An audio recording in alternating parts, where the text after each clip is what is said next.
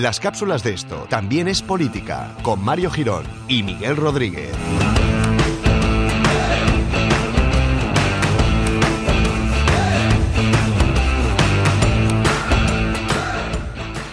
Hola a todos amigos y amigas, bienvenidos a la cápsula número 20. Atención, ya dos decenas de cápsulas, es decir, dos decenas de conocimiento, como comento siempre, almacenadas y que, bueno, podéis acudir a ellas, pues si tenéis que, por ejemplo, hacer algún trabajo para el instituto, para vuestros hijos, o estáis en el instituto todavía, con 40 años, bueno, pues esas cosas que pasan en la vida, que a veces nos liamos con unos asuntillos.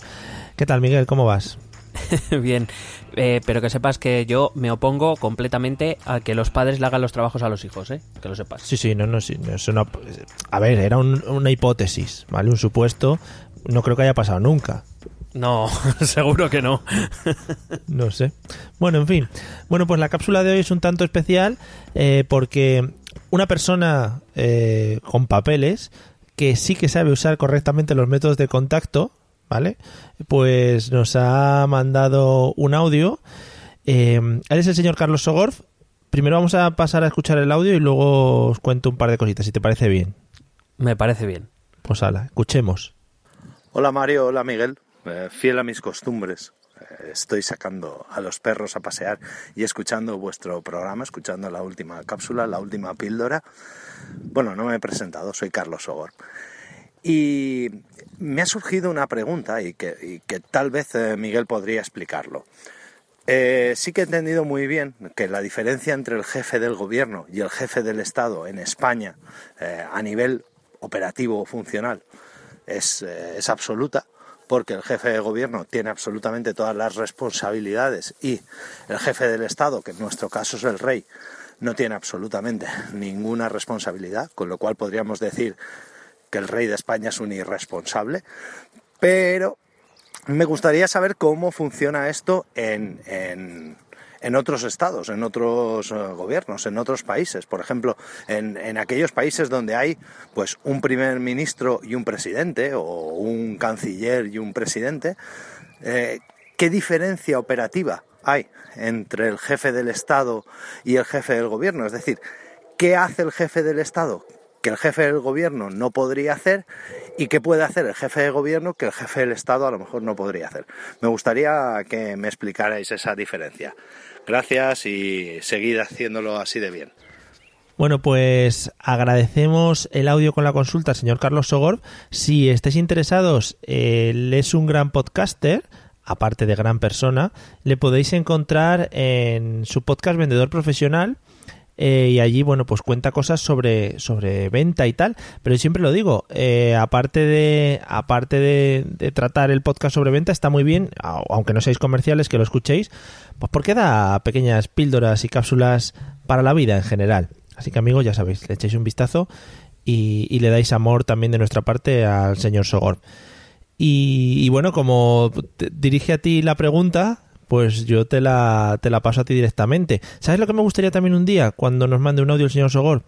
Que, que el- el- la pregunta no la hagan los perros, ya que siempre pasa, lo hace paseando con los perros. Estaría guay que los perros también tendrán inquietudes. No, um, a a lo mejor eh, en realidad Carlos solo nos está transmitiendo la duda de los perros, porque es curioso efectivamente que solo nos mande preguntas cuando está pasando a los perros. ¿Te imaginas? Saca a los perros y dice, oye, mira, a ver si le puedes preguntar a esto lo del jefe del Estado y el jefe del gobierno, no sé qué, que estoy yo inquieto con el tema. Mm, Estaría guay. Sí, claro. Eh, y claro, si, si llamamos nosotros, pues lo mismo no nos toman en serio, porque somos perros.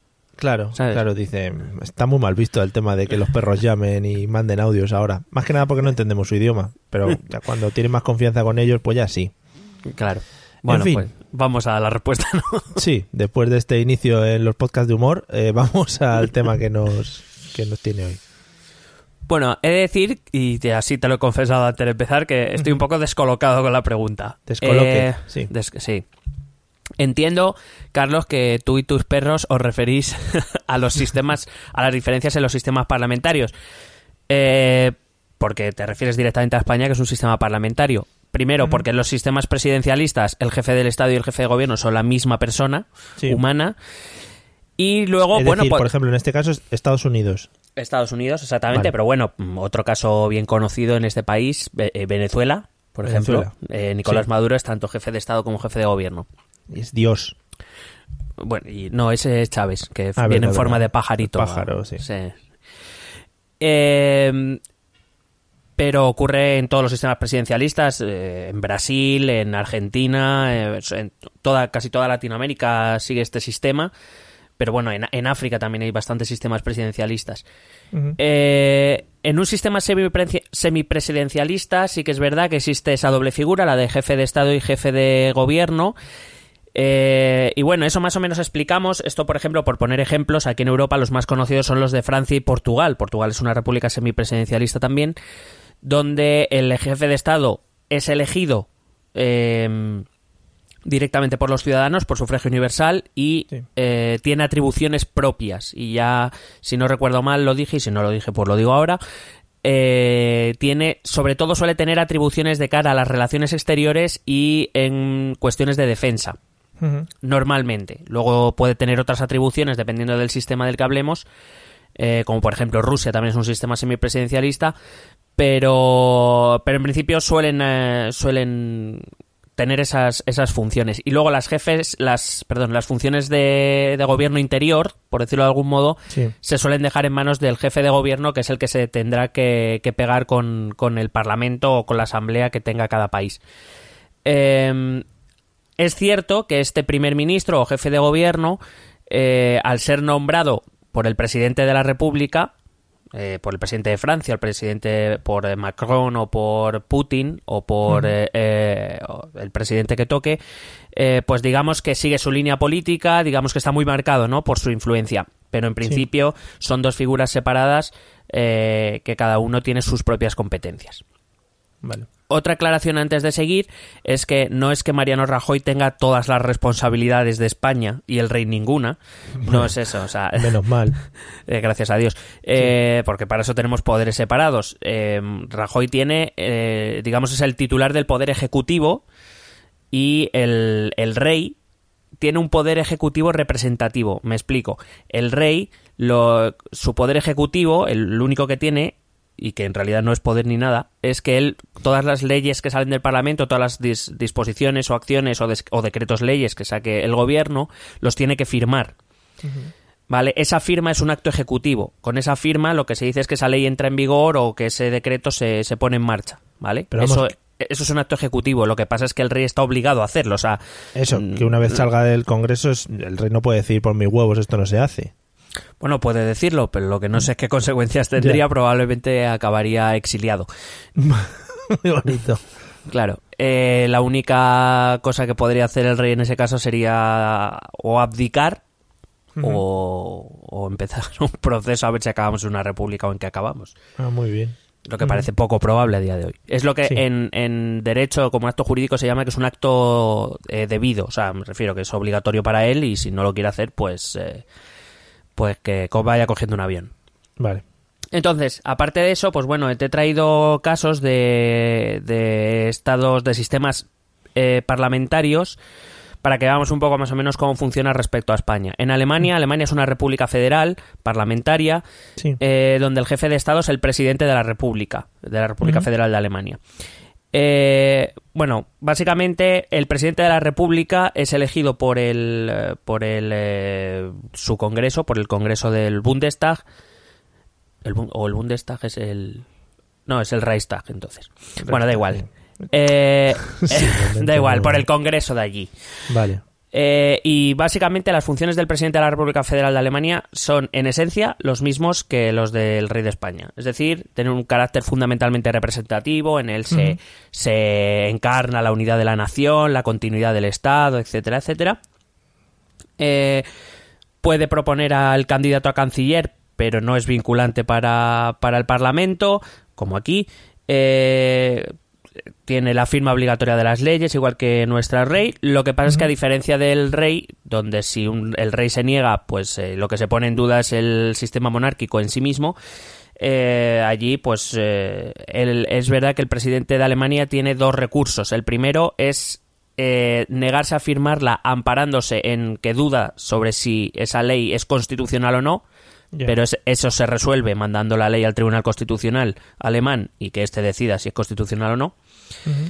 Y el- la otra cosa que puede hacer es dimitir. Allí se, se, dimite y ya está, el Parlamento elegirá un nuevo presidente y ya está. No, no le echan del país ni nada. Sí, bueno, pobre. Es, es, una figura que está ahí pues para eso. Eh, no sé si, si se elegirá como reconocimiento a ciertas personas que han hecho algo en, la, en su vida política o algo así. Hombre, generalmente en este tipo de repúblicas lo que se pretende es escoger un, un eh, presidente que genere cierto consenso, que sea una figura política respetada, que tenga una cierta trayectoria, no, no se suele elegir, yo qué sé. No veo yo al Pocholo Martínez Bordio alemán siendo presidente de la República Alemana, pero bueno, vete a saber. El, el ganador de Gran Hermano, pues presidente. sí, es el nuevo premio del nuevo OT, ser presidente de la República. Es verdad que el presidente de Alemania tiene otra facultad, que si tras tres votaciones no se ha elegido canciller, el presidente puede encargar él directamente gobierno a, en minoría al candidato que más votos haya recibido durante estas votaciones fallidas, o puede disolver las cámaras y convocar nuevas elecciones. Lo que pasa es que normalmente volvemos a lo mismo. Este presidente de la República suele hacer las cosas tras consultar a los líderes políticos. O sea, no, suele, no suele tomar decisiones unilaterales. eh, actualmente he traído el nombre porque me ha traído gracia, o sea, me ha parecido bien traerlo. Eh, actualmente el mm. presidente de Alemania es un socialdemócrata, a pesar de que el gobierno es conservador. Se llama Frank Walter Steinmeier. Oye, pues encantado, ¿eh? Un placer. Vamos a Italia. Sí. Eh, que también es una república parlamentaria. Allí el jefe del Estado es el presidente de la República Italiana también, que es elegido por el Parlamento, a diferencia de en Alemania, lo elige tanto el Senado como el, como el Parlamento, como el Congreso. eh, Casi todas sus funciones, además de las de representación, se limitan a nombramientos, autorizaciones, eh, firmas de leyes, etcétera.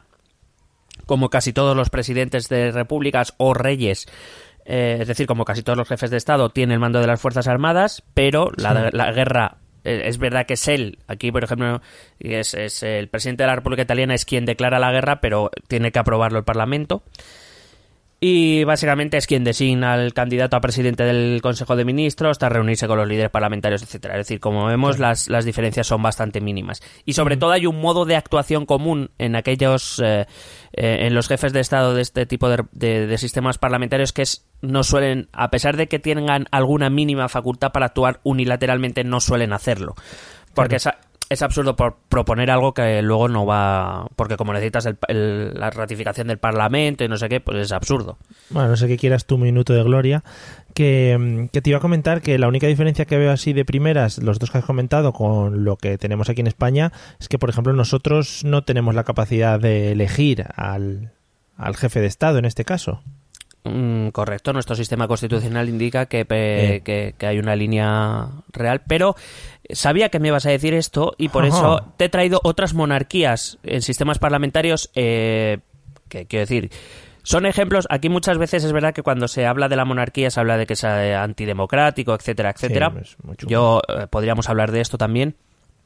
Pero eh, hay que decir que en Europa, por ejemplo, hay estados tan profundamente antidemocráticos como Bélgica, Países Bajos, Luxemburgo, Dinamarca, Suecia o Noruega, todos e ejemplos de lo que es la antidemocracia. Sí, sí, sí. Nunca se ponen de ejemplo, ¿no? Ni nada. Nada. pues todos estos son monarquías, monarquías constitucionales igual, iguales que las nuestras, es decir, monarquías parlamentarias, donde sus funciones son las mismas eh, pues eh, cuando se hacen elecciones, pues eh, digamos el rey es el que recibe las consultas, es el que designa, pero obviamente todo consultado porque no, no suelen tomar decisiones de, esa envergadura. Pero luego van a bodas, que eso también es muy importante. No, hombre, claro, y a, bodas e incluso a comuniones. A comuniones reales, o sea, no imaginarias, ¿sabes? no, no. Y otro estado que, también se pone muy de moda cuando se habla de, no, la democracia, ¿no? La democracia británica es una monarquía, o sea, eso hay que recordarlo, la, reina del Reino Unido de la Gran Bretaña y de Irlanda del Norte. eh, pues eh, básicamente tiene las mismas funciones. No verás a la reina y todo tiene mucho protocolo. Todos los que tenemos, todos los países que tenemos monarquía tenemos mucho protocolo, mucho más en Reino Unido, donde allí es el gobierno de su majestad. O sea, allí eres presidente del gobierno de su majestad. Claro, hombre, como Jay Bond también. Está al servicio de su majestad. Bueno, pues eh, básicamente la reina de Inglaterra tiene las mismas atribuciones. Y luego, por ejemplo, hay otros dos países eh, también profundamente antidemocráticos como Canadá y Australia eh, donde... ¿Sabes quién es el jefe de Estado? Eh, no sé, ¿un animal? mm, podría. Bueno, Ah, te, has, pa- ah. te has pasado, ¿vale? Vale, vale, no, digo, Es, igual. es la, re- es la- es la reina de Inglaterra. Hombre, que Eh, hay, que recor- hay que recordar que Canadá y Australia son países pertenecientes a la Commonwealth. Su jefe de Estado nominal es la reina de Inglaterra. Evidentemente, la reina de Inglaterra allí ni pincha ni corta, ni Pero, va claro, siquiera. Eso te iba a decir, que eso es para echarse unas risas ya, ¿no? Sí, lo que pasa es que, bueno, tienen una figura que la llaman gobernador general, que más o menos es la que hace de jefe de Estado, es decir, es la que hace las funciones que hace la reina en Reino Unido, pero las hace en Canadá o en, o en Australia, y es lo mismo, o sea, son funciones de representación, etcétera. Luego podríamos hablar de Portugal, que es, es una república semipresidencialista. Ahí sé que hay una diferencia, puede estar más marcada entre, entre el presidente del el presidente de la república y el presidente del gobierno. Eh, aunque hay que decir que incluso en Portugal, a pesar de ser una república semipresidencialista, la figura del jefe de Estado está mucho más, eh, o sea, eh, mucho más diluida que lo puede estar en Francia. En Francia Macron tiene un poder mucho más real que en Portugal.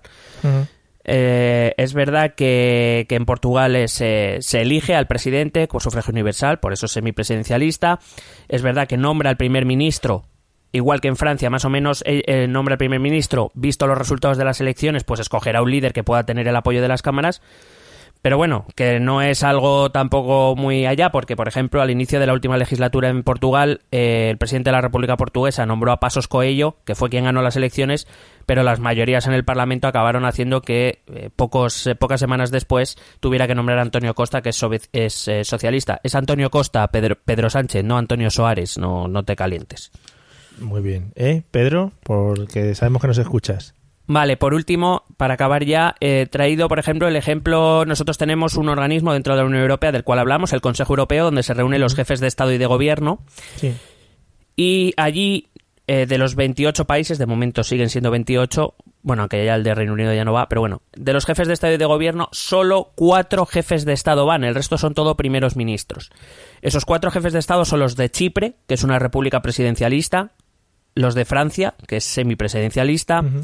los de Litu- la de Lituania, que es un caso especial que voy a explicar ahora porque ellos son una república parlamentaria, y la de Rumanía, que es una república semipresidencialista también. Pero, por ejemplo, Portugal, hemos dicho que es una república semipresidencialista, pero quien acude al Consejo Europeo es el primer ministro. Sí. En Austria, por ejemplo, Austria es una república parlamentaria donde el jefe del Estado también se elige eh, mediante sufragio universal. Acuérdate que hablamos de la elección entre el izquierdista y el eh, del candidato de extrema derecha Sí. del pasado 4 de diciembre. Pues eso, Austria es una república parlamentaria en la que se elige al presidente por elección, pero este presidente no tiene poder real. Es decir, es como si nosotros cada X años eligiésemos al rey. Por decirlo de algún modo. O sea, sus poderes son nulos, pero lo votamos nosotros. Y el caso de Lituania es especial porque es la única república parlamentaria cuyo jefe de Estado sí que acude a estos consejos europeos y es porque en Lituania, eh, por constitución, el jefe del Estado, que te he dicho, todos los jefes de Estado en, re- en sistemas parlamentarios ostentan el poder de la representación, eh, pues en Lituania es el único que lo ejerce. Es decir, dado que la jefa de Estado, en este caso se llama Dalia Grybauskaite, joder, eh, lo he hecho de una, eh, cuidado. Sí, sí. Eh, dado que ella es presidenta de la República y solo tiene poderes de representación, pero como es mm, el ir al Consejo Europeo es representar al país, en Lituania se decidió que, fuera la presidenta de la jefa de Estado quien fuera a las reuniones del Consejo Europeo y no el primer ministro, lo cual es un caso poco especial. Pero básicamente es, es eso, no sé si con esto he, he podido contestar. Bueno, pues oye, pues lo dejaremos la pregunta ahí lanzada al señor Carlos Sogor y al resto de gente que, que también tuviese esta pequeña duda. Y a mí me ha parecido muy interesante porque además se ve las diferencias, como hemos hablado en otras ocasiones, entre los diferentes países de la Unión Europea en cuanto a su sistema de gobierno. Gracias. Eh, Ah, vale. saludos a los perros. Muy bien. Pues desde aquí saludamos a los perros, a, lo- a los que dedicaremos un espacio cuando nos acordemos en determinados podcasts. Sí, Y, y creo que nada más por hoy, ¿no? Mm, yo no tengo más respuesta. Si quieres sigo Vale. hablando, pero no, no, ya si eso fuera, fuera de micro, nuestras Vale. intimidades, ¿vale? venga, venga, guapo. Amigos, nos vemos en el próximo episodio, que bueno, ya sabéis que va a ser grandioso como siempre. Nos vemos pronto, hasta luego. Besete.